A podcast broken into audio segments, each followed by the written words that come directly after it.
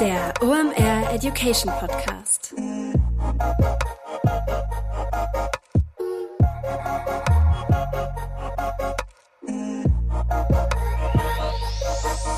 Es ist mal wieder Montag, Zeit für eine neue Folge OMR Education. Mein Name ist Rolf Herrmann, ich bin der Chefredakteur der OMR Reports. Heute geht es um TikTok. Ihr wisst, eine meiner Lieblingsplattformen und einen richtig geilen Gast gibt es dazu. Marius Bingener ist zu Gast. Der ist Teamlead Content Development bei About You und einer der klugen Köpfe, die hinter der TikTok-Strategie von About You stecken. Worüber wir im Detail reden, das verrate ich euch gleich. Jetzt erstmal der Presenter der aktuellen Episode. Bevor wir in die aktuelle Episode starten, hier unser Supporter, das ist wieder Storyblock. Storyblock, das wisst ihr aus den letzten Episoden schon, die bauen ein richtig cooles Headless CMS. Warum ist sowas sinnvoll? Damit bist du deutlich flexibler, ob als Entwickler oder als Redakteur. Wenn du mit einem traditionellen CMS arbeitest, weißt du, dass du da eine sehr enge Verbindung zwischen Front und Backend hast und das wird dann uncool, wenn du auf mehreren Plattformen gleichzeitig unterwegs bist. Warum? Weil du musst lokal dann immer deinen Content anpassen. Dieses Problem löst für dich Storyblock mit ihrem Headless CMS. Ihr Ziel war es, das weltweit erste Headless CMS zu bauen, was sowohl für Entwickler als auch für Business-Anwender funktioniert. Und das tut es sehr gut. Über 53.000 zufriedene Kunden haben die schon. Richtig coole Brands arbeiten damit, wie Adidas, Marley Spoon, Deliveroo oder Decathlon. Was machen die damit? Die nehmen das Headless CMS von Storyblock, nehmen dann zum Beispiel Content von ihrer Website und der wird dann gestreamt in den Online-Shop, in die Apps oder der gleiche Content geht dann zu Twitter, WeChat oder wird ein Alexa-Skill. Wie funktioniert das? Über eine API. Damit kannst du dann nämlich den Content über jede beliebige Plattform streamen, ohne die Inhalte mehrfach verwalten zu müssen. Wie ich finde, ein richtig cooler Mehrwert und das kannst du dir kostenlos mal angucken und ausprobieren. Denn Storyblock schenkt dir drei Monate lang Premium-Zugang, wenn du OMR Education Podcast bist. Was musst du dafür tun? Eigentlich nicht viel. Geh einfach mal auf storyblog.com slash omr. Storyblock schreibt man ohne CK, nur mit K hinten. Und dann hol dir mal drei Monate lang den Premium-Zugang für dein Headless CMS-System.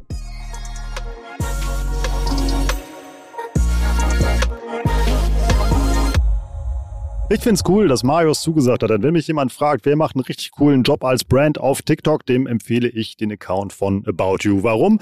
Die haben eine richtig clevere Strategie. Die erklärt uns Marius hier gleich im Detail und da könnt ihr euch eine Menge abschauen. Was ich besonders krass fand, ist, ähm, wie die ihre Creator-Strategie aufgebaut haben, wie die ihren organischen Content nutzen und den Paid verlängern. Und mal wieder bei About You, da steckt ein Modell hinter, das erklärt er eins zu eins und vor allem auch, warum es Sinn für euch macht, als Brand auf TikTok durchzustarten. Das macht es nämlich, wenn man sich allein mal das Account-Wachstum anguckt hier Stand heute sind die bei 286.000 Followern bei TikTok. Ich weiß, es ist nicht die Kern-KPI, die da wichtig ist, sondern es geht da um die Views. Aber zum Vergleich, der Instagram-Account von About You, der hat 445.000 Abonnenten äh, bzw. Follower. Man sieht also, ähm, der TikTok-Account sitzt dem bei Insta ganz gut im Nacken. Das erklärt auch, warum dieser Kanal so wichtig ist. Genug der Vorworte, jetzt bitten rein in die Episode mit Marius. Moin Marius, schön, dass du da bist. Moin Rolf, danke, dass ich da sein darf. Richtig cool. Das ist meine erste Live-Aufzeichnung. Also, dass wir uns, wir sitzen uns hier in der OMR Podcast-Kabine face-to-face, eins zu eins gegenüber. Das ist Wahnsinn. Ich glaube, das letzte Mal, ähm, ja, ich glaube, die letzte Live-Aufnahme war vor anderthalb oder zwei Jahren. Ich bin mal gespannt, wie das heute so wird und noch gespannter bin ich, was du uns gleich alles über TikTok erzählst. Wir wollen aber auch, wenn wir uns hier live sehen, mit der guten alten OMR Education Podcast Tradition nicht brechen. Sag doch mal, wer du bist, was du da machst und warum es einfach eine saugute Idee ist, mit über das Thema TikTok zu reden. Ich bin Marius Bingener, arbeite bei About You und leite dort das Content Development Team. Und wir haben unseren TikTok-Account aufgebaut und entwickeln den strategisch immer noch weiter. Du warst ja auch einer der Autoren in, äh, von unserem TikTok-Report, den wir geschrieben haben. Und das hatte einen ganz einfachen Grund, weil ihr die erste Influencer-Werbung ähm, auf TikTok gemacht hat, die bei mir funktioniert hat, die ich nämlich nicht als Werbung sofort identifiziert habe, sondern ich bin da drin hängen geblieben und das fand ich so geil, dass wir einfach mal gesagt haben, ihr macht da einen mega guten Job. Lasst uns ähm, ja da mal zusammenarbeiten und mal so hinter die Kulissen gucken. Das wollen wir heute auch auf der Tonspur machen. Und ähm, wir gehen jetzt ja einfach mal ähm, euren Account so ein bisschen durch. Aber sag uns doch erstmal, warum sollte man als, als Brand unbedingt auf TikTok unterwegs sein? Was macht die Plattform so wertvoll? Also, ich glaube, als erstes, das hast du eben im Vorgespräch auch schon erwähnt, macht es saumäßig Bock, auf TikTok unterwegs zu sein als Marke. Man kann sich da wirklich frei ausleben. Ähm, man hat irgendwie eine geringere Konkurrenz als auf anderen Plattformen. Du hast günstige Preise, wenn du, wenn du Werbung aussteuerst. Und du erreichst halt auch mal ähm, 5 Millionen Menschen, die du auf anderen Social-Media-Plattformen wie Facebook oder Instagram aktuell nicht erreichst. Also ist dieser Reichweitenvorteil immer noch so groß. Ja, also du hast halt auch einfach eine Zielgruppe, die weder bei Facebook aktiv ist, noch bei Instagram aktiv ist, die du sonst vielleicht noch bei YouTube bekommst, wo du aber dann natürlich viel höhere Preise bezahlst, um die zu erreichen. Ähm, genau, das ist für uns halt auch mit ausschlaggebend einfach. Kannst du was zu Preisen erzählen, also wie die sich so entwickelt haben? Ist das teurer geworden jetzt in letzter Zeit, weil mehr auf die Plattform gegangen sind? Ja, auf jeden Fall. Also man muss sagen, die ähm, Ad-Products, die TikTok baut, sind natürlich immer advanceder geworden über die letzten anderthalb, zwei Jahre. Ähm, und je mehr Leute auf der Plattform werben, desto höher gehen die Preise natürlich auch. Ähm, ist, glaube ich, vergleichbar mit allen anderen Plattformen, wie sie im, im, in der Early Stage sich entwickelt haben. Preislich kann man das bei TikTok auch vergleichen. Aber man hat natürlich immer noch einen großen Preisvorteil gegenüber den anderen Plattformen. Lass uns das dann gerne nochmal in eurem konkreten Case besprechen. Also wie da Reichweiten sind, wie da Preise sind und wie sich das so entwickelt hat mit der Zeit. Wir springen jetzt mal zurück in den April 2020. Da habt ihr nämlich eure erste Ad-Kampagne auf äh, TikTok geschaltet und habt so ein paar Tests gefahren. Yes. Erzähl doch mal, warum ihr euch zu dem Zeitpunkt dazu entschieden habt, auf die Plattform zu gehen und was da jetzt so rückblickend aus deiner Sicht ähm, ja so Learnings sind, die ihr da gesammelt habt. Gerne. Also, April 2020 war äh, vielleicht so als kleiner Reminder, der Start der Pandemie. Alle waren auf einmal auf TikTok, alle, alle großen Influencer haben auf Instagram ähm, gesagt, hey, folgt mir jetzt auch auf TikTok. Die ersten TikTok-Videos sind auch auf anderen Plattformen aufgetaucht. Da waren wir schon so zwei Monate aktiv, würde ich sagen, und haben einfach mal probiert, haben uns mal angeguckt, was sind die Trends, was könnten wir da machen. Alles sehr stiefmütterlich, würde ich sagen. So, ne? Immer wie wenn eine neue Plattform aufkommt, wir gucken uns das mal an, wir machen das mal mit.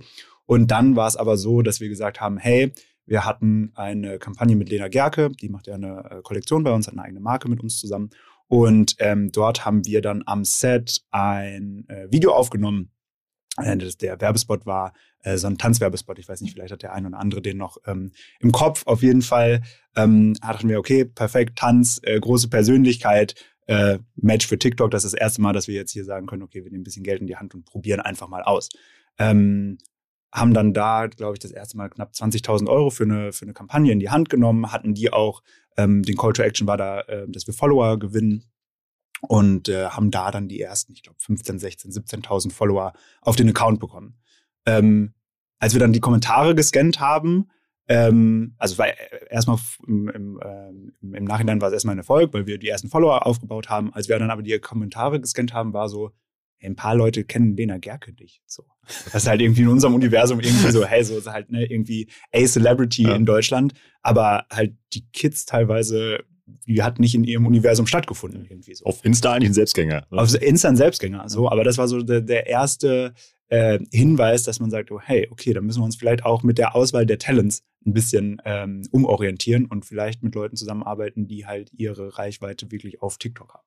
Also ihr habt dann da einfach, damit ich das verstehe, ein organisches Video aufgenommen, also einfach und habt das dann mit äh, den damaligen Ad-Produkten von TikTok verlängert mit 20k als Budget. Genau, richtig. Hm? Ja, das war ein Reservation Booking. Ähm, Uh, One Day Max heißt das Produkt, äh, wird das Video an vierter Stelle im, äh, auf der For You-Page angezeigt. Ähm, also relativ prominentes Placement. Mhm. Und das hat euch dann automatisch, also darüber habt ihr dann organisch Follower aufgebaut, die dann über dieses Video kamen und dann in den About You-Account. Genau, richtig, ja. Okay. Wie ging das dann weiter?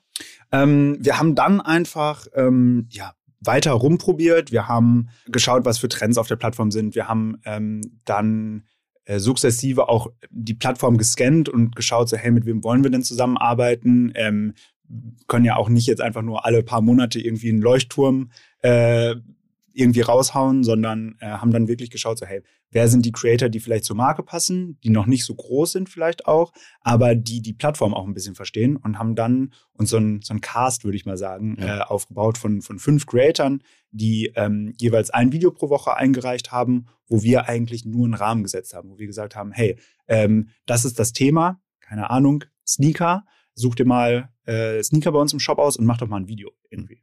So, und ähm, damit haben wir dann quasi unsere, unseren organischen Content aufgebaut. Da hatten wir dann quasi fünf Videos die Woche von fünf verschiedenen Creatoren und konnten die dann einfach immer bei uns ähm, auf dem Account platzieren. Wie habt ihr die ausgesucht? Also hast du dann den geilsten Job der Welt, weil du acht, zwölf Stunden lang auf TikTok abhängen durftest, ja. um zu gucken, was da ja, da, da muss ich auf jeden Fall auch äh, Kudos ans Team äh, irgendwie geben, weil in der Zeit halt wirklich alle einfach äh, ununterbrochen auf der Plattform abgehangen haben. Ja. Und ich glaube, das ist auch ein äh, ein, ein, Tipp, wie wenn man jetzt sagt, so, hey, wir wollen auf TikTok anfangen, so, hey, ihr müsst auf der Plattform sein. So, es funktioniert nicht, äh, bei euch auch die besten Artikel über äh, das äh, Thema zu lesen. Man muss wirklich ähm, auf der Plattform unterwegs sein, um da sich ein bisschen Verständnis für anzueignen. Wie habt ihr die dann ausgesucht, wenn das fünf Leute waren? Also habt ihr da auf, ich sag mal, Diversität geachtet, auf äh, Zielgruppe, auf Thema? Voll. Ja, also wir haben äh, erstmal ein ausgewogenes Verhältnis zwischen männlich und weiblich, so wie unsere Kunden auch ungefähr äh, verteilt sind. Also ungefähr 80-20, ne? also vier weibliche Creator, einen männlichen Creator, äh, haben dann geschaut, dass der Style vor allen Dingen ein bisschen divers ist, ne? weil wir auch ne, in unserer Markenbotschaft ist ja eh immer about you, so dass wir ja dann verschiedene ähm, ja, Styling-Optionen sozusagen haben und haben dann einfach geschaut, dass es auch Creator sind, die wir äh, langfristig im Budget unterkriegen. Ne? Du musst dir vorstellen, da als wir gerade angefangen haben, war das Budget jetzt noch nicht so riesengroß. Es war für uns so die neue Plattform noch. Mhm. Und äh, haben dann geschaut, dass wir da Creator haben, die ja, vielleicht maximal so 30.000 Follower haben, also die selbst noch nicht so riesengroß sind auf der Plattform, die man irgendwie für einen guten Deal, einen langfristigen ähm, Partnerschaft irgendwie mit eintüten kann. Und was kostete sowas damals? Also wir haben äh, ganz unterschiedlich, ne? Wir, das, äh, wir haben auch einen Creator, der hatte 1500 Follower. Wir haben immer gesagt, boah, die Videos sind so heftig, lass mal was mhm. mit dem machen. Ich würde mal sagen, wenn man so ähm, ja, irgendwie so 300 bis 500 Euro pro Video einplant, mhm. ähm, dann kriegt man da schon schon wirklich guten Content. Ist das heute auch noch so oder haben sich ja. da die Preise echt verändert? Nee, das kann man, das kann man heute auch noch so machen. Auch noch ganz günstig, so im Vergleich zu anderen Plattformen. Finde ich auch. Vor allen Dingen, wenn man sich überlegt, was es kostet, wenn man selbst produziert, ne? Ja. So, also wenn man da ein komplettes Studio mietet und äh, komplette Produktionscrew dahinstellt und so. Und im Endeffekt wissen die Creator eh besser als, als jeder Producer, als jeder Kreative, was gerade auf der Plattform angesagt ist. So. Und ähm, ja, auch dieser Look, den du einfach mit deinem Handy selbst äh, erzielst, wenn du aufzeichnest, so, das, da kannst du mit der Kamera abhauen. So. Das interessiert keinen dann auf der Plattform. Das ist nicht mehr nativ. Und vor allem auch die Reichweiten, die du ja eben ansprachst. Also du hast ja manchmal so einen Lucky Shot einfach dabei, eben halt bei so einem Video, mit dem man dann ja selbst in der Rotation halt irgendwie sieht und sagt, ey krass, guck mal, der hat war sein drittes Video und ähm, der hat jetzt wirklich Millionen von, äh, von Views eben halt auf diesem Content. Ähm, das ist für drei bis 500 Euro dann ein recht spannender TKP, wenn man sich das voll, auf jeden, auf jeden Fall, ja. Und ich glaube, man kann auch, was man, was man halt auch wirklich gut bei TikTok sehen kann, ist halt wirklich ähm, ne, durch die View-Zahlen, wie gut ist denn der Content eigentlich? So, ne? Das, das fällt halt bei anderen Plattformen, finde ich, ein bisschen schwieriger, aber hier lügen die Zahlen halt dann nicht. Ne? Du siehst, wie viele Aufrufe das, das Ding hat, du siehst, wie viele Follower der hat und wenn auf die meisten Videos irgendwie die Followerzahlen übersteigst, dann kannst du schon sagen, okay, der Content, der scheint auf jeden Fall gut zur Plattform zu passen. Wo du gerade so interne Reportings und KPIs hat, die mir ansprichst, was kann ich denn noch sehen, wenn ich als Brand einen TikTok-Account habe bei den Videos? Also wie oft die ähm, Follower klar, Followerwachstum, ähm, dann wie oft das Video angezeigt worden ist, das steht ja auch drunter. Was kann ich noch sehen? Ähm, du kannst dir, was für uns immer am wichtigsten ist, ist so ähm, die View Duration, also wie lang schauen, wie viele Leute sich ein Video an. Das mhm. ist für uns eigentlich immer das, das wichtigste Indiz. Also wenn ich jetzt von organischem Content äh, spreche, dann äh, ist das für uns eigentlich immer das, wo wir sagen, hey, okay, das war wirklich wertvoll oder das war nicht so wertvoll. Ähm, dann das Engagement, ne? wie viele Leute haben mit dem Video interagiert, wie viele Leute haben es auch geteilt. Ähm, das sind so für uns eigentlich die, die wichtigsten Zahlen. Mhm. Und ähm, um nochmal zurückzukommen auf eure Creator-Strategien, hatten die also dieses, das war komplett organisch, oder? Also genau. ihr, okay, dann also fünf Videos die Woche von fünf verschiedenen Creatoren, Montag bis Freitag.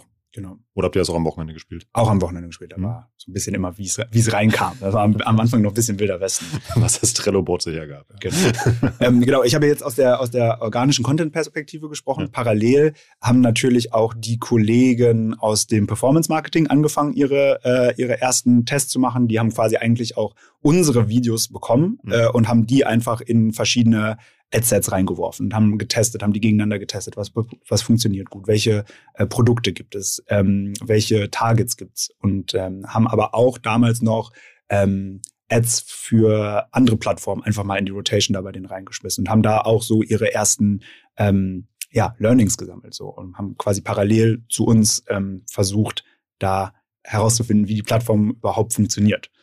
Echt spannend, dass ihr da mit, ähm, ja, mit diesem Influencer- oder Creator-Content dann ja irgendwie in diesem Ad-Programm gearbeitet habt. Ähm, ging die Sachen dann auf ähm, immer euren Account auf die, auf die Videos oder habt ihr da schon dann, sofern das damals schon möglich war, immer halt ja, irgendwie äh, ein externes Produkt verlinkt? Ja, also wir haben auch versucht, mal äh, Conversions beziehungsweise Traffic ähm, zu erzielen, aber sehr, sehr schwierig. Sehr, ja. sehr schwierig. Ich glaube, ähm, ja, sehr, sehr schwierig. Habt ihr auch mal dieses klassische Influencer-Marketing damals schon ausprobiert, so mit irgendwie hier mit Gutscheincodes oder ähnlichen, wie das funktioniert? Ja, also was wir ähm, am Anfang im, im klassischen Influencer-Marketing probiert haben, ist unsere unseren Hall, ähm, der bei Instagram sehr gut funktioniert. Für alle, die nicht wissen, was das ist, der Hall ist vom klassischen Beutezug übersetzt, ähm, wo ähm, Influencer zeigen, was sie bei About You erbeutet haben, also ja. was sie gerade eingekauft haben und ihren Followern zeigen, hey, hier dieses Piece, ich trage diese Größe und halt wirklich bisschen wie eine Kaufberatung eigentlich und zeigen, was sie gekauft haben. Dann gibt's einen ähm, 11% Gutschein am Ende, der für zwei Tage gültig ist. Und darüber können die Follower dann halt äh, vergünstigt bei uns einkaufen. Und dieses Konzept haben wir versucht, mehr oder weniger eins zu eins auf äh, TikTok auch umzusetzen. Mhm. War aber nicht so erfolgreich. Ähm, einfach, ähm, wir haben nicht so wirklich eine Erklärung bis heute, aber es ist einfach anscheinend nicht nativ. Es ist einfach nicht das, wie TikTok funktioniert, so dass einer in die Kamera redet und sagt, hey, guck mal hier und guck mal da. Und was wir aber festgestellt haben, ist, dass die Leute, die sich nicht an unsere Briefings gehalten haben, deutlich besser performt haben als die, die es genauso gemacht haben, wie wir, wie wir es wollten. Ja. Und dann war daraus unsere Schlussfolgerung so, hey, wir dürfen nicht so viel Vorgaben machen. So, ne? die, die Leute, mit denen wir zusammenarbeiten, die haben aus einem Grund eine Reichweite und die sind aus einem Grund beliebt. So lass die doch einfach machen, was sie wollen. So die einzige Bedingung, die sie haben, ist so, sie müssen unsere Klamotte einbinden und der Rabattcode muss irgendwie eingebunden werden. Ja. So und ähm, Nachdem wir das so herausgefunden haben, ist auch die Performance deutlich nach oben gegangen. So, da hatten wir dann die ersten Halls, die auch ihren Breakthrough hatten, wo wir ähm, Gewinne mit erzielt haben. So, also das war für uns dann irgendwie key zu sagen, hey, müssen die Zügel ein bisschen außer Hand geben und ähm, die Creator einfach machen lassen. Wie habt ihr die Creator ausgesucht, die an diesem Beutezug teilnehmen durften? ähm, also wir haben da für Instagram schon seit Jahren eine ziemlich große Datenbank aufgebaut, haben da äh, unser eigenes Tool gebaut und sind da eigentlich sehr advanced auf dem Gebiet äh, haben dann ein riesiges Tool, ich glaube, ähm, haben dann ein riesiges Team, knapp 60 Leute, die da ähm, sich mit diesen Halls beschäftigen. So. 60 Leute nur auf diesem Thema. Ja, ja. Es ist halt bei uns auch, es ist bei uns tatsächlich im Performance-Marketing angesiedelt. Ne? Also das ist nicht mehr Content oder so, wir, das ist wirklich knallhart gerechnet, ähm, wie diese Dinger funktionieren. Mhm. Ähm, und ähm, durch die Erfahrung von den Leuten, wie sie Leute identifizieren können, ähm, haben die das auch händisch rausgesucht tatsächlich. Auch alle auf der Plattform gewesen und äh, geschaut, wer ist da groß, wer funktioniert gut und dann einfach, einfach ähm, ausprobiert auch. Und die dürfen sich dann ein Outfit aussuchen und die kriegen einen Gutschein über einen bestimmten Wert. Das ist immer so ein bisschen dran gekoppelt, wie groß die sind, ähm, wie teuer die sind. 500 Euro vielleicht? vielleicht so ungefähr, ja, genau. Ja. Und können dann halt dafür, dafür shoppen, was sie wollen. Ja, mal gucken. Also wenn ich demnächst About You Klamotten auf LinkedIn trage, wisst ihr Bescheid, wo ich das her habe. Was du ja eben erzählt hast, das ging ja ungefähr so um ähm, über ein halbes Jahr. Also immer diese Creator-Strategie, immer diese organischen Geschichten und dann jetzt diese Verlängerung ja dann auch schon mehr Richtung Performance-Marketing eigentlich mal mit diesem Content. Wie habt ihr dann, dann weitergemacht? Ja, also wie schon gesagt, ne, diese Teams haben mehr oder weniger, natürlich haben wir uns immer ausgetauscht, was wir gerade so machen, aber haben eigentlich autark voneinander diese, diese Sachen gemacht. So. Und dann kam irgendwann für uns der Punkt, wo wir gesagt haben, so, hey, wir sind jetzt alle an einem Punkt so, ähm, wo wir verstanden haben, wie es in unserem äh, Ressort funktioniert und haben uns dann einmal zusammengesetzt und gesagt so, hey, okay, das können wir leisten, das könnt ihr leisten, das könnt ihr leisten. Ähm, es muss jetzt mal eine, eine gescheite Strategie hin. So, das ist jetzt vorbei, dass wir sagen, das ist die neue Plattform, das ist jetzt einfach ein etablierter Kanal für uns. So, jetzt müssen wir mal strategisch reingehen und haben dann angefangen, ähm, ja, wirklich eine, eine Strategie ähm, und Ziele zu formulieren und haben uns dann dafür entschieden, dass wir drei verschiedene Main Goals haben sozusagen. Wir haben halt einmal ähm, das Community Building, dann haben wir das Brand Building und dann haben wir die, wirklich die Performance. So. Ähm, man kann das vielleicht noch ein bisschen runterbrechen, damit alle einmal ein bisschen verstehen, was wofür steht, für das Community Building. Ähm, da geht es eigentlich wirklich drum, Follower aufzubauen und äh, eine Community zu schaffen, die äh, interagiert, die sich mit der Marke beschäftigt, ähm, und da sind so unsere KPIs einmal, was kostet uns ein Follower, wenn wir den irgendwie durch eine Ad einsammeln, mhm. ähm, auch runtergebrochen vielleicht auch auf organische äh, Produktionskosten. Was kostet euch denn ein Follower, wenn ihr den per Ad ähm, ja zu einem About You Follower auf TikTok macht? Also du kannst es pauschal schwierig sagen, mhm. ähm, weil wir manchmal Ads haben, die wirklich nur auf Follower abzielen und du manchmal Ads hast oder äh, Content hast, wo dann trotzdem wer als Follower konvertiert. Also du kannst eigentlich sagen, wenn du eine Ad hast, äh, die wirklich darauf zielt und das ist ein gutes Creative, dann liegst du vielleicht so bei 20 Cent ungefähr. Wenn du irgendwie eine Ad hast, die auf was anderes zielt und dann Follower dabei abfallen, kann es auch mal 2,50 Euro sein. Also so, ähm, wenn du halt wirklich den CTA setzt, dann irgendwie vielleicht 15 bis 30 Cent und ähm, ja, sonst halt einfach ein bisschen höher. Das war dann das erste Goal, also den, den Account dann mal wachsen zu lassen. Klappt ja auch ganz gut. Ich habe mal mhm. auf die mhm. Zahlen geguckt, da sind jetzt irgendwie über 280.000 Follower habt ihr auch, wenn Follower ja nicht so die Kern-KPI ja eigentlich auf TikTok sind. Aber wenn man das mal mit eurem Instagram-Account vergleicht, der ist ja gar nicht mehr so viel größer. Ja, das, sind das ist richtig. Knapp 400.000 Leute, glaube ich, immer. Also ich find, fand das beeindruckend, dass diese beiden Kanäle so nah beieinander sind. Ja, voll, auf jeden Fall. Und dann vor allem ja auch eben, was die Kosten angeht, die du ja immer noch eben angesprochen hast, was Creatives angeht, was Ads angeht, irgendwie, oder jetzt eben halt, um, um Follower zu kaufen. Das ist, das sind echt Dinge, wo einem gerade mal so bewusst wird, was, wie attraktiv dann TikTok eigentlich als Kanal ist. Voll, auf jeden Fall. Wozu man sagen muss, auf ähm, Instagram ist der, ist halt ein viel besserer Performance-Kanal nach wie vor. Und äh, TikTok ist halt für Performance einfach nicht so stark, wohingegen das Community Building auf TikTok einfacher ist als auf Instagram. Ja. Also das ist so ein bisschen so, das hält sich so die Waage, würde ich sagen. Habt ihr auch diesen Hack probiert, den dann jeder Creator gemacht hat, als man sich nicht so sicher war im Zuge dieser Datenschutzgeschichte, ob ähm, TikTok nur abgeschaltet wird in Deutschland, dass ihr versucht habt, die Follower von TikTok auf, in, auf Instagram zu konvertieren? Nee, haben wir nicht gemacht. Wir sind eh, also ich persönlich bin eh nie ein Fan davon, so Plattformbrüche irgendwie zu erzeugen. Also man sieht das immer wieder, wenn man sagt so, hey, swipe up, um das ganze YouTube-Video zu sehen oder folgt uns jetzt auf TikTok, wenn du es auf Instagram postest. So, da passiert nie viel. Oder Teil 2 auf Instagram und dann von Instagram wieder Teil 3 auf TikTok. Richtig gut. Ja, da hat man mega, richtig mega Bock, das sich anzugucken. Ja, voll. Auf fühlt man sich gar nicht verarscht.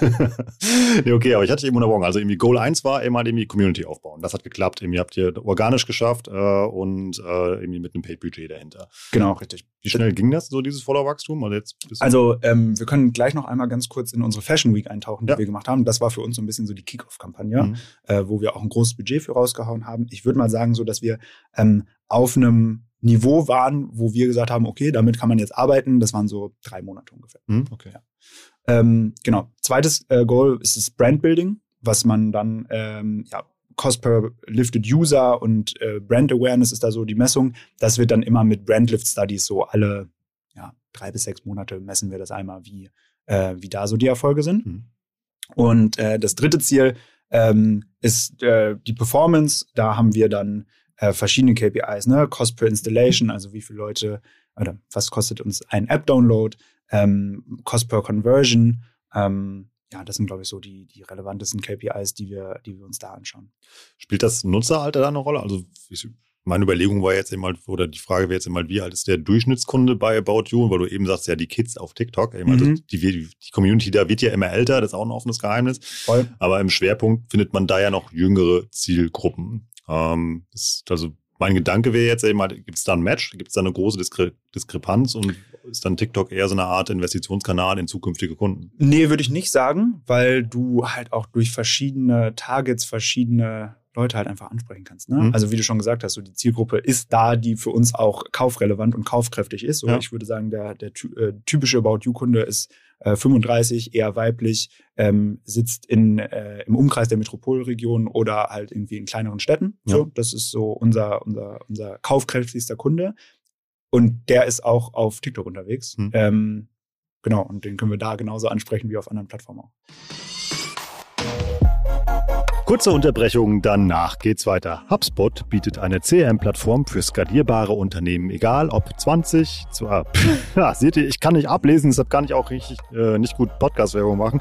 Was ich aber machen kann, ist, ich kann richtig gut Produkte empfehlen, die ich richtig toll finde. Und das ist der Podcast, den HubSpot hat. Also HubSpot ist nicht nur eine mega coole CRM-Plattform, sondern die haben nämlich auch noch einen Podcast. Der ist auf meiner Playlist und den solltet ihr unbedingt abonnieren. Der heißt Podcast Digital Helpdesk. Der kommt jeden Dienstag raus mit einem spannenden Interview.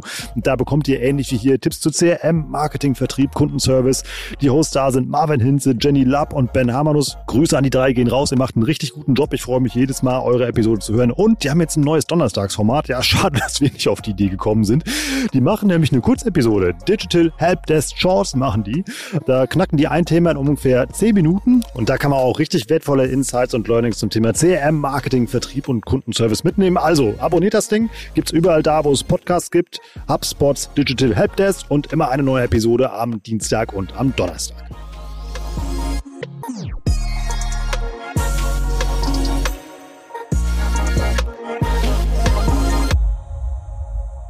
Dann lassen Sie mal zu der Fashion Week kommen, die du eben angesprochen hast, die ja so ein Startpunkt einfach war. Ja, genau. Also ähm, wir machen als eins unserer, unserer großen Events die About You Fashion Week und ähm, haben da so ein bisschen ausgerufen, okay, das ist jetzt unser großer Aufschlag, so, weil wir ne, vorher schon ein bisschen rumprobiert und so weiter und haben dann gesagt, okay, im Rahmen dessen haben wir ein bisschen mehr Budget zur Verfügung. Was machen wir denn überhaupt, um jetzt da mal unseren Aufschlag zu machen? Äh, Fashion Week ist ganz klassisch, wie ihr euch das alle vorstellt, ne? verschiedene Shows von verschiedenen Marken. Ähm, Models laufen auf dem Laufsteg. Ähm, das war damals im Januar 21 und äh, voll in äh, in Lockdown-Montur äh, und wir waren so, ja, hm, können keine Gäste haben, was machen wir denn? Mhm. Dann haben wir uns erstmal dafür entschieden, ähm, Influencer, äh, die auf TikTok groß sind, als Models für unsere Show zu buchen, dass wir die erstmal schon mal schon mal da hatten, haben ja. da äh, fünf Influencer gebucht, ähm, haben dann eine ähm, Content-Strategie entwickelt, haben, haben vor Ort ungefähr 50 Videos für unseren eigenen Account mit denen zusammen aufgenommen und haben auch noch äh, Influencer, die zu Hause waren, auf die fertige Show sozusagen reagieren lassen. Also äh, die haben Outfits nachgestylt, die haben äh, sich dann Videos angeguckt von ihren Freunden beziehungsweise Kollegen, also den, den anderen TikTok-Creator und sagen so, oh mein Gott, hier mhm. Nick Kaufmann auf dem, auf dem Runway, hätte ich nie gedacht, von TikTok auf die Laufstege der Welt und haben halt so, so auch noch ein bisschen Bass erzeugt und haben ähm, zwei Top-View-Placements äh, noch dazu gebucht. Also ähm, ne, wenn man die App öffnet, das erste Video, was ähm, was dann angezeigt wird, was nicht im Feed ist, sondern halt einfach direkt aufpoppt. Mhm. Das haben wir zweimal gebucht. Einmal ähm, zu Eingang der Fashion Week und einmal ähm, am, am Ende der Fashion Week und beides mal mit dem Hinweis, hey, wenn ihr mehr von der Fashion Week sehen wollt, dann folgt About You. Das erste ähm, Placement war mit Loredana, der ähm, Rapperin, und das äh, der zweite Top View war mit Nick Kaufmann, einer der, der größten deutschsprachigen ähm, TikToker. Und wie gesagt, beides mal mit dem Hinweis, hey, folgt About You. Wie teuer ist so ein Placement? Ähm, damals waren es, glaube ich, 80.000 Euro. Mittlerweile sind es, glaube ich, 120.000 Euro. Warum habt ihr keine Hashtag-Challenge parallel noch gemacht? Wäre auch eine Möglichkeit gewesen, vielleicht die Fashion Week. Ja. Hashtag-Challenge. Ja, ich glaube, ähm, also ich persönlich habe noch keine coole Corporate Hashtag Challenge gesehen. Ähm, das wirkt immer alles sehr ausgedacht. Ich ähm, weiß nicht, ich bin kein großer Fan von diesem, von diesem Format. Mhm. Ähm, viele benutzen dann den Hashtag auch einfach, um äh, gerade die Reichweite abzugreifen. Ähm, sie liest ihn dann, aber ist gar keine Participation irgendwie an der Challenge. Mhm. Und ähm, ja, ich finde es einfach sehr, sehr schwierig, da ähm, für eine Marke was, was Glaubhaftes in irgendeiner Art von Challenge irgendwie umzusetzen. Hat auch einen guten Vorteil, dass du aufgrund des, äh, wenn das nicht hinhaut, eben mal dann den Hate auch sehr gut finden kannst, aufgrund des Hashtags. Ja, voll, auf jeden Fall. Stimmt, ja. Aber nochmal zu dem zurück, was ihr ja gemacht habt. Das ist ja eigentlich wie ähm, ist, ähm, so ein Ansatz in About You eben halt sehr häufig fährt, dass ihr euch ja im Vorfeld überlegt habt, wie könnt ihr eben halt irgendwie organisch ähm, eigentlich äh, euer Event verlängern. Und das scheint ja sehr gut gelungen zu sein. Ja, auf jeden Fall. Ähm, ich glaube, was man auch bei, wenn man jetzt einen Account macht, immer ein bisschen bedenken sollte, haut einfach raus. Also jetzt nicht unüberlegt, aber da ist wirklich mehr, mehr. Mhm. So, diese, diese 50 Videos haben wir in drei Tagen veröffentlicht. Drei und, Tagen. Ja, wir haben einfach rausgehauen. Einfach rausgehauen, alles in, in, in unsere, ähm, in die, in die Ads reingehauen, gegeneinander äh, ausliefern lassen, was am besten performt hat, wurde einfach ausgespielt so. Mhm. Und ähm, ja, ich glaube, da darf man sich dann auch nicht zu schade sein, einfach mit dem Handy drauf zu halten, kurz vorne und hinten abzuschneiden und sagen, raus jetzt. Ja. Ja. Also verlängert ihr immer euren Content mit Ads? Das klang jetzt Ja, so. machen wir immer.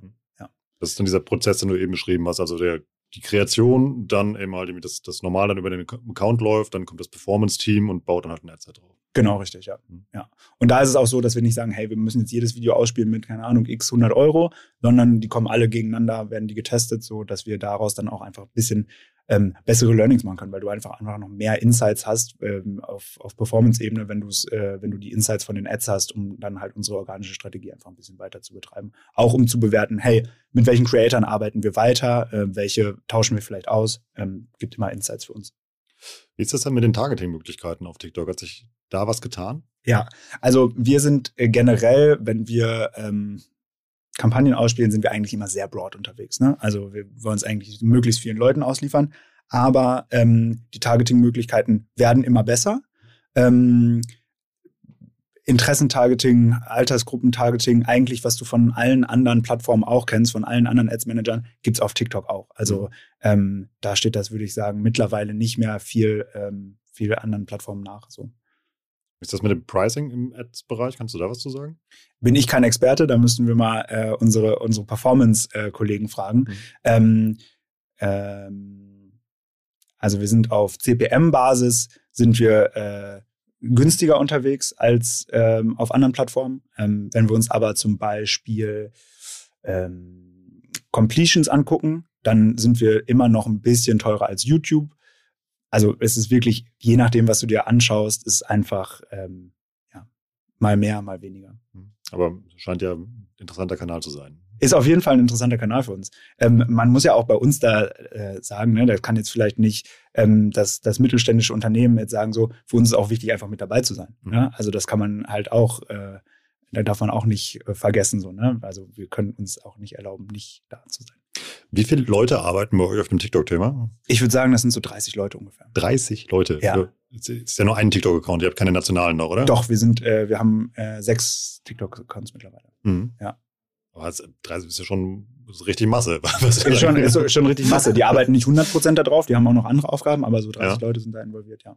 War das so ein Wachstum auch aus der, aus, aus der Fashion Week, dass ihr dann da immer nochmal Prozesse hinterfragt habt, irgendwie, ähm, aufgrund des großen Follower-Wachstums, was ihr da erzielt habt? Ich glaube, ähm, das ist einfach der Schritt gewesen von, hey, das ist ein neuer Ausprobier. Ähm, Channel zu, das ist jetzt ein etablierter Channel, weil mhm. auch auf den anderen Channels arbeiten so viele Leute. Das sind dann teilweise die gleichen. Aber wenn du mal überlegst, ähm, für den organischen Content äh, für sechs Kanäle brauchst du, äh, auf verschiedenen Sprachen brauchst du erstmal sechs Leute, die diese Accounts alleine betreuen, Community Management machen und so weiter. Ähm, Leute, die, die sich um die Influencer kümmern, die den Content für uns anliefern, äh, die Influencer-Kooperation, das Performance-Team. Also das ist schon, schon eine Menge Holz, was da, was da weggeschafft werden muss. Um euch jetzt mal abzuholen, weil ich habe das Datum gerade hier stehen. Also alles das, was Marius gerade erzählt hat, irgendwie ist in, ähm, das haben die in neun Monaten gemacht. Das finde ich ist auch nicht lange. Ja, stimmt. Ja. Aber ich glaube, ähm, da war auch einfach so ein bisschen key, dass alle richtig Bock hatten. Ne? Ja. Also muss man wirklich sagen, so wie ich eben am Anfang schon gesagt habe, alle sind auf der Plattform unterwegs gewesen und haben ähm, ja da einfach versucht, ihr Ressort so hochzuziehen, wie es wie es nur eben geht. Mhm. Jetzt lass uns das mal noch ein bisschen umdrehen und mal gucken eben mal, wenn, ähm, sind ja immer dafür hier, damit Leute immer auch was lernen, dass sie dann noch selber nachbauen können. Nicht jeder hat ja 60 Leute eben halt jetzt gerade mal zur Verfügung, um eine multinationale äh, TikTok-Strategie zu bauen. Ähm, warum TikTok ein relevanter Kanal ist, hast du jetzt schon ein paar Mal erklärt. Wie starte ich denn einfach auf TikTok als Brand durch?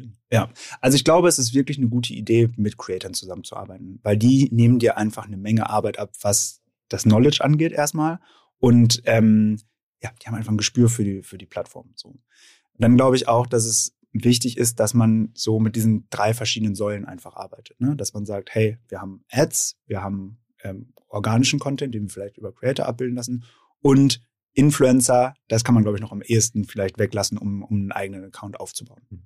Ähm, dann würde ich auch sagen, ist es wichtig, so ein Grundrauschen zu erzeugen, dass man sagt, so, ne, hey, wir haben hier ähm, wirklich durchgehend Content, die Leute wissen, worauf sie sich einlassen, wenn sie unserem Account folgen. Und ich glaube, das ist so sehr, sehr abgedroschen. Das ist ja auch der, der Slogan von, von TikTok. Make TikToks, not ads. Ja. So, das ist, glaube ich, einfach auch nach wie vor noch key. So, mach, äh, lass die Leute nicht dein Produkt in die Kamera halten. Lass die nativ damit ähm, ja, interagieren. So, das ist, glaube ich, Goal einfach für eine, für eine, für eine Strategie. Und dann, wenn man, wenn man so diese Basis, glaube ich, abgedeckt hat, dann ist es wichtig, Leuchttürme zu schaffen, dass man sagt, hey, einmal im Quartal denken wir uns ähm, eine Kampagne aus, ähm, arbeiten da vielleicht mit ein bisschen größeren Creatoren zusammen oder ähm, haben einfach Content, der ein bisschen heraussticht, wo die Community ein bisschen mehr interagieren kann. Und ähm, ich glaube, dann ähm, fährt man da schon ganz gut. Was du da so erzählst, klingt bei mir automatisch nach Vollzeitkraft auf dem Kanal. Ja, klingt bei mir auch danach. Also das hatte die gleiche Frage habe ich an die zwei gestellt im TikTok-Podcast, einmal den wir dazu gemacht und sagte, ja klar, wenn du das seriös machen willst, brauchst du da einfach so viel Manpower auf dem ja, Kanal. Ja, auf jeden Fall. Ist schwierig in einem kleinen, kleinen oder mittelständischen Unternehmen, oder? Ja, also ich glaube, wenn du jemanden hast, also ähm, es ist, glaube ich, so ein bisschen so eine Prioritätenfrage. Ne? Ja. Also ich glaube, wenn du einen guten Social Media Manager hast, der ähm, hat dann seine, seine anderen Kanäle vielleicht schon ganz gut im Griff und hat dann auch Bock und Verständnis dafür, sich mit TikTok auseinanderzusetzen. Ich glaube, dann ist es auch so ein bisschen Expectation Management, ne? Mhm. wenn du wenn du sagst so, hey, ähm, opfer doch mal 25 Prozent deiner Zeit, so dann kannst du auch nur 25 Prozent von deinen äh, eigentlichen Erwartungen, was der Kanal äh, erreichen soll, ähm, erreichen soll. Mhm. Ne? Ich glaube ähm, aber schon, dass man, dass man da auch was aufbauen kann, was ähm, ja mit einer mit einer Teilzeitkraft äh, möglich ist, aber natürlich dann halt nicht in dem Maße, wie es einer schafft, der ne, sich dann nur damit beschäftigt jetzt schon so bei dem, äh, ja, bei dem Pitch, wenn der Social Media Manager zu seinem Chef geht und sagt, wir sollten halt irgendwie TikTok machen, dann wäre aber so die Strategie, die er da vorstellen würde, einmal die auf diesen drei Säulen beruht, die du ja eben beschrieben hast. Und dann, dass man aber nicht auf den Sale geht bei all dem, was man tut, sondern wirklich auf das, den Community-Aufbau. Ja, ja, auf jeden Fall. Also ich glaube, wir werden in Zukunft von TikTok auch eine krasse Weiterentwicklung in den, in den Ad-Produkten sehen, die viel, viel mehr auf äh, Performance geht. Mhm. Ne? Dass man Produkte verlinken kann, dass man ähm, äh, vergleichbar mit dem Swipe-Up bei Instagram Stories, dass man, dass man Möglichkeiten hat, einfach die Leute aus der App rauszubewegen ähm, bewegen auf äh, einen Performance-Kanal. Hm. Äh, aber bis dahin werden auch wahrscheinlich noch ein paar Monate vergehen und dann, bis die Community sich dran gewöhnt hat, dass sie, dass sie aus der App rausgehen und das vielleicht als Shopping- oder Inspirationskanal sehen. Das dauert noch ein bisschen. Deshalb ist gerade, glaube ich, Brand-Building und Community-Building einfach so key. Und ich glaube, Nachhaltigkeit spielt da auch eine große Rolle. Also mein Beispiel, was ich dir gerade dafür aktuell im Kopf habe, ist der, ABBA-Account. Also als die ihr, als ihr Album rausgehauen haben, haben die sehr schnell über eine Million Follower aufgebaut. Ähm, da sieht man dann aber recht halbherzige TikToks, die da entstanden sind und man sieht auch, dass die Protagonisten gar nicht wissen, was sie da tun. Ähm, die waren sehr erfolgreich, die haben diesen Erfolg nicht nachgelegt. Und dieser Account liegt jetzt da brach, der macht trotzdem, glaube ich, pro Woche so 100.000 Follower, die dazukommen. Ähm, aber da passiert einfach ja, ich glaube, das ist ja auch so, ähm, das hast du eben auch schon angesprochen, ne? Follower sagen ja nicht so viel bei TikTok. Ne? Du kannst dir durch zwei, drei virale Videos eine mega, mega Following aufbauen, aber auch das bedeutet nicht, dass deine Follower deine Videos sehen. Also das ist so ein bisschen ein Trugschluss, dass wenn du sagst, hey, ich habe eine große Reichweite, deshalb sind meine, meine Videos erfolgreich. Nee, das heißt, dass ein paar deiner Videos erfolgreich waren und Leute gedacht haben, okay, ist eine gute Idee, dem Account zu folgen. Aber der TikTok-Algorithmus steuert ja wirklich auch so aus, dass wenn ein Video gut ist, dann sehen es viele Leute. Wenn ein Video schlecht ist, dann sehen es einfach nicht so viele Leute. Warum ist dann trotzdem eure Kern-KPI die, das Followerwachstum auf dem Kanal? Weil das sagt, wie viele Leute unseren Content, den wir mal ausgespielt haben, äh, gut fanden. Mhm. Habt ihr live schon Sachen mal ausprobiert? Also, dass ihr live in den Livestreams seid? Ja, also wir haben ähm, das ein bisschen anders gemacht, als das gerade normalerweise auf TikTok funktioniert. Wir haben äh, Live-Shopping gerade bei uns im Shop angefangen. Äh, großes Thema, vielleicht nochmal ein Thema für eine neue Folge. Geile Idee, verstehe ich nicht, warum das nicht schon längst alle Leute machen. Ja. Es funktioniert im Fernsehen, warum nicht woanders? Ja. Voll. Äh, ich glaube, das ist was, wovon wir in den nächsten äh, 24 Monaten sehr, sehr viel sehen und ja. hören werden. Ähm, auf jeden Fall haben wir das ähm, im, im Rahmen der äh, jetzigen äh, Herbst-Winter-Fashion Week ähm, auf, auf aboutyou.de gemacht. Ja. Und haben da die Gäste, die auch ein TikTok-Following haben, auf TikTok live gestreamt parallel. Ja. Und damit ähm, äh, auch ganz gute Ergebnisse erzielt. So. Also ähm, wenn da auch sehr algorithmusgesteuert natürlich, wenn da TikTok sieht, okay, die Leute kommentieren im Chat, da ist ein Engagement da, dann wird das wirklich sehr, sehr gut ausge ausgesteuert.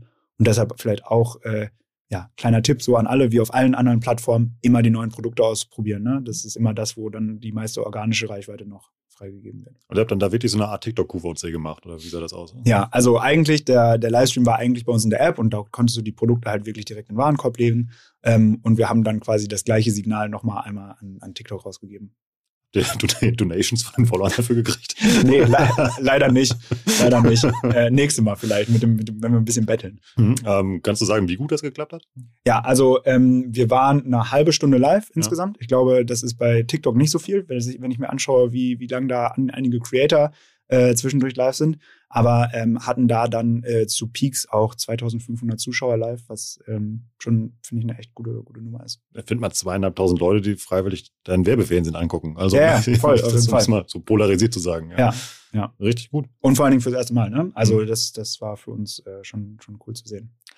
Was sind gerade so Trends, neue Entwicklungen? Du hast eben neue Ad-Formate angesprochen, auf die man sich vielleicht schon freuen darf. Aber was sind da gerade so Innovationen, die du auf der Plattform siehst, die man sich unbedingt mal anschauen sollte?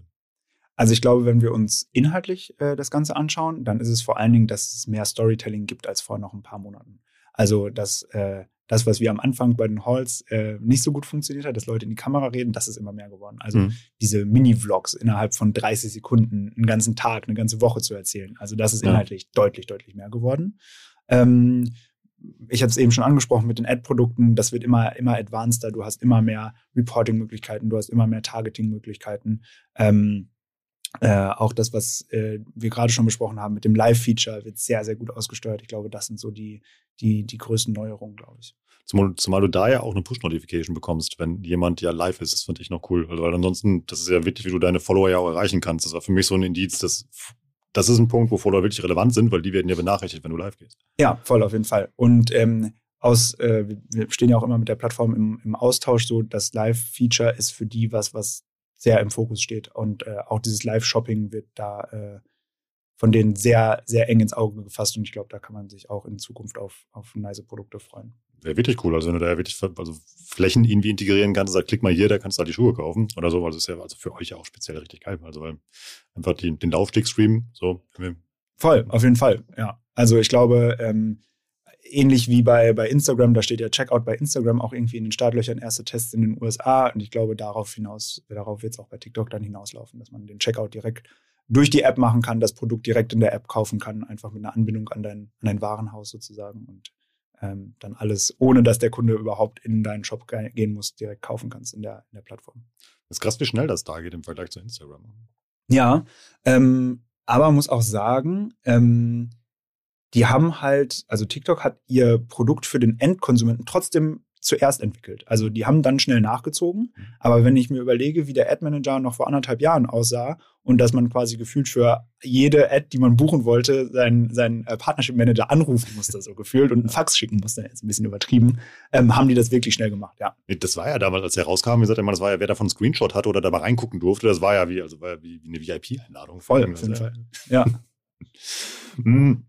Und kommen wir mal ähm, ja, zu unserer letzten Kategorie, die wir immer so machen, so diese, ja, diese Results to go. Lass uns mal eben halt mal einen, ähm, ja, so, so einen Quickbauplan vielleicht machen, eben halt für, ähm, ja, für jemand, irgendwie für einen Brand-Account, eben halt, den man starten will. Was mache ich zuerst? Okay. Zuerst überlege ich mir, wie sieht der Inhalt aus, den ich veröffentlichen möchte? Was ist mein Produkt? Was äh, sind vielleicht auch Arten von Videos, die ich machen möchte? Also jetzt nicht ein Video konkret anzeichnen, ne? in Sekunde eins mache ich das, in Sekunde fünf mache ich das, Nee, sondern einfach mal überlegen, hey, mache ich einen Vlog, mache ich ein Video, wo äh, lustige Transitions zu sehen sind. Ähm, also einfach mal überlegen, was kann ich einfach machen. So, dann vielleicht äh, Schritt zwei, mit wem mache ich es? Mache ich es mit einem Creator, mache ich es vielleicht sogar mit jemandem ähm, aus meiner aus meiner Firma, vielleicht auch gerade für ähm, wenn ich jetzt Wissen vermitteln möchte, ne, Lernen mit TikTok ist auch ein Riesenthema, dann ist es vielleicht gar nicht so schlecht, auch einen Experten aus den eigenen Reihen dort zu haben. Mhm. Ähm, genau, also Inhalt, dann überlege ich mit wem. Dann ähm, ne, ein Budget natürlich festlegen. Ne? Und wofür gebe ich das Budget aus? Wie viel geht eigentlich in meine Creation und wie viel geht da rein, dass ich das Video pushe, dass Leute das auch sehen? Ich glaube, das ist so wirklich die, die Grundlage, Grundlage.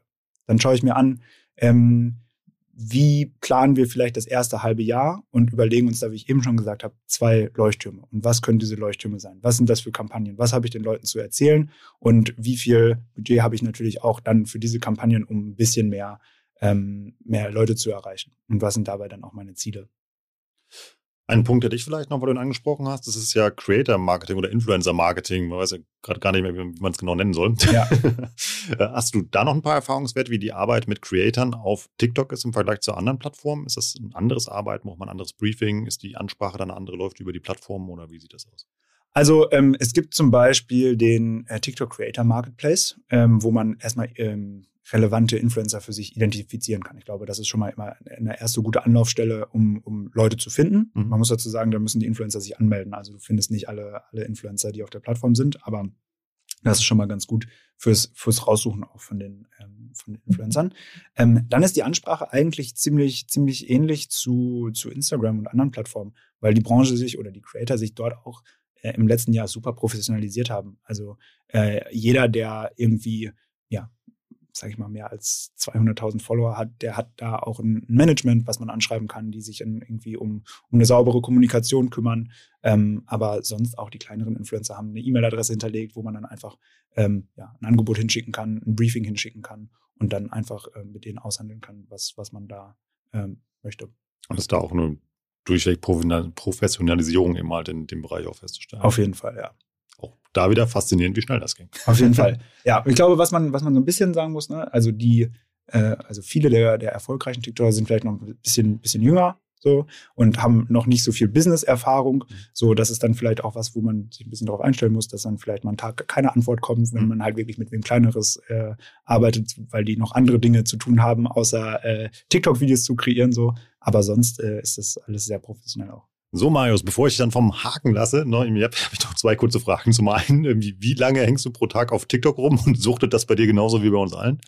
Zu lange, würde ja. ich sagen. Ich würde mal, würd mal sagen, so ähm, an, einem, an einem guten Tag 15 Minuten oder an, an einem schlechten Tag drei Stunden.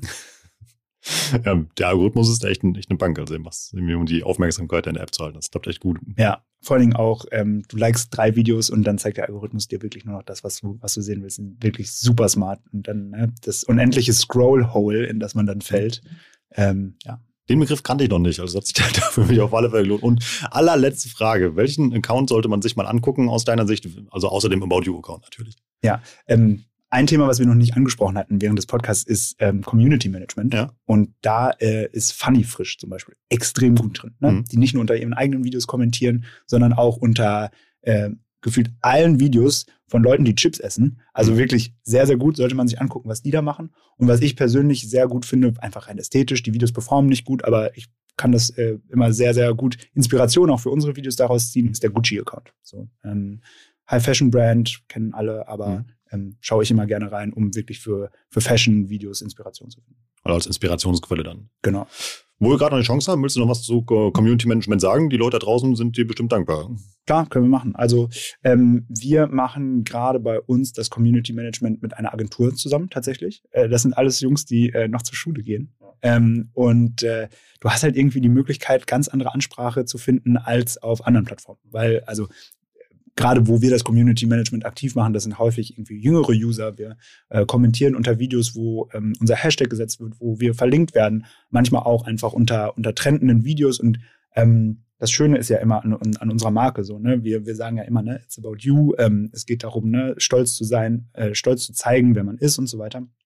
Und ähm, das ist für uns immer sehr schön Liebe zu geben. Ne? Also wenn wir halt einfach, wenn jemand ein Fashion-Video macht und wir sagen einfach, hey, wir lieben dein Outfit, äh, mega, mega nice. So, das muss auch gar nicht viel sein, aber du kannst halt irgendwie sehr, sehr nice in, in Interaktion treten mit deinen, mit deinen Followern. Und das funktioniert, ähm, glaube ich, auch. Das ist für uns sehr, sehr schwer zu messen, wie viel äh, davon zurückkommt. Aber mhm. wir sehen, dass unsere Kommentare äh, super geliked werden, auch wenn ein Video, keine Ahnung, äh, weiß nicht, 10.000 ähm, Views hat und wir einen Kommentar darunter haben, der selbst irgendwie 500 Likes hat, so, dann ist es für uns immer ein Anzeichen, okay, funktioniert ganz gut anscheinend. Ist das ein Engagement-Treiber, damit das Video häufiger ausgespielt wird? Ähm, also wir kommentieren ja unter unseren Videos eher ähm, ja, Antworten darauf. Mhm. Aber klar, also wenn äh, der TikTok-Algorithmus sieht, da sind Kommentare drunter, wird das Video besser ausgespielt, ja. Auch spannend, wie relevant diese Sektion ist, weil das finde ich beim, beim UX sehr spannend, weil du musst dich ja bewusst dafür entscheiden, aus diesem Video rauszugehen, um dich mit diesen Kommentaren zu beschäftigen. Ja, voll. Ich glaube, dass, aber das ähm, sieht man auch so ein bisschen, das geht so ein bisschen auch in die, in die Richtung YouTube Top Comment, wo das ja schon seit Jahren eigentlich ein ja. eigenes Entertainment-Programm nochmal ist. Mhm. Ähm, hast du bei TikTok auch genauso, äh, dass da Trends sind in den, in den Kommentaren, was da Leute reinschreiben und so weiter. Also auch nochmal eine ganz eigene Welt, in die man abtauchen kann. Marius, ich danke dir für ganz viele spannende TikTok-Insights und vor allem ja für diesen ersten Live-Termin hier. Hat richtig Spaß gemacht. Danke für die Backstage-Tour bei About You und ich freue mich auf alles, was da noch von euch kommt. Vielen Dank, Rolf. Das war wieder richtig spannend. Ich habe eine Menge mitgenommen. Ich hoffe, ihr auch. Wir freuen uns immer über euer Feedback zu der Episode. Könnt ihr entweder direkt bei Apple Podcasts da lassen mit ein paar Sternen. Das freut uns natürlich richtig. Oder ihr ja, geht mit uns in die Diskussion und gebt uns Live-Feedback auf LinkedIn zum Beispiel zu der Episode. Die findet ihr auf der OME Education Themenseite oder auch direkt bei meinem Profil. Marius freut sich bestimmt auch über Feedback dazu. Ich finde es richtig smart, was er eben hier gepitcht hat. Diese Vernetzung aus organischer und Page-Strategie würde mich interessieren, wie ihr das seht. Ansonsten haben wir da natürlich auch einen passenden Report dazu geschrieben. TikTok Marketing for Brands. Richtig cooles Teil geworden. Marius ist da auch mit am Start und noch viele andere, die ihr TikTok-Wissen mit euch teilen. Und vor allem, wenn euch das jetzt hier angezündet habt ihr denkt, wow, ich würde gerne mal in TikTok reingehen, holt euch das Ding vorher, lest das durch.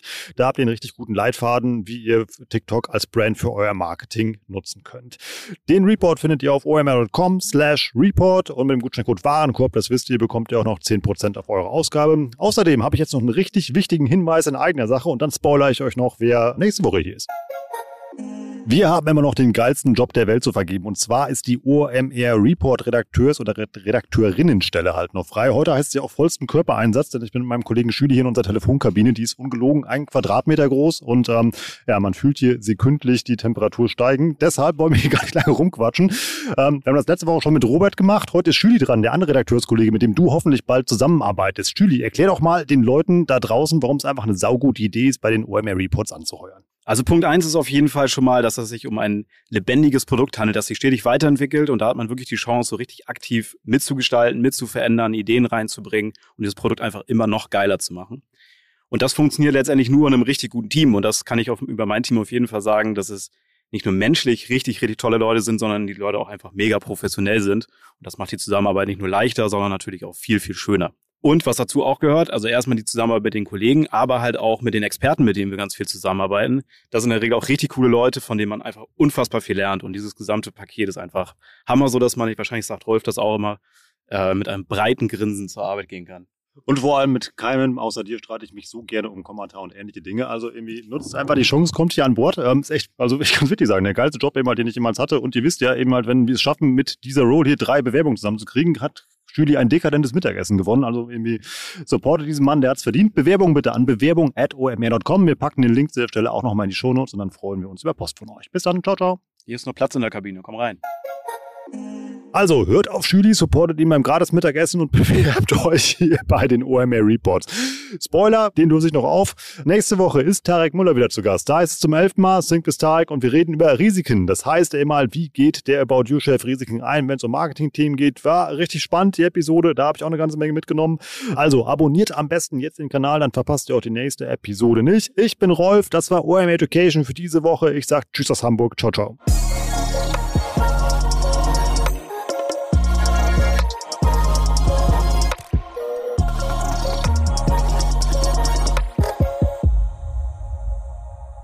Dieser Podcast wird produziert von Podstars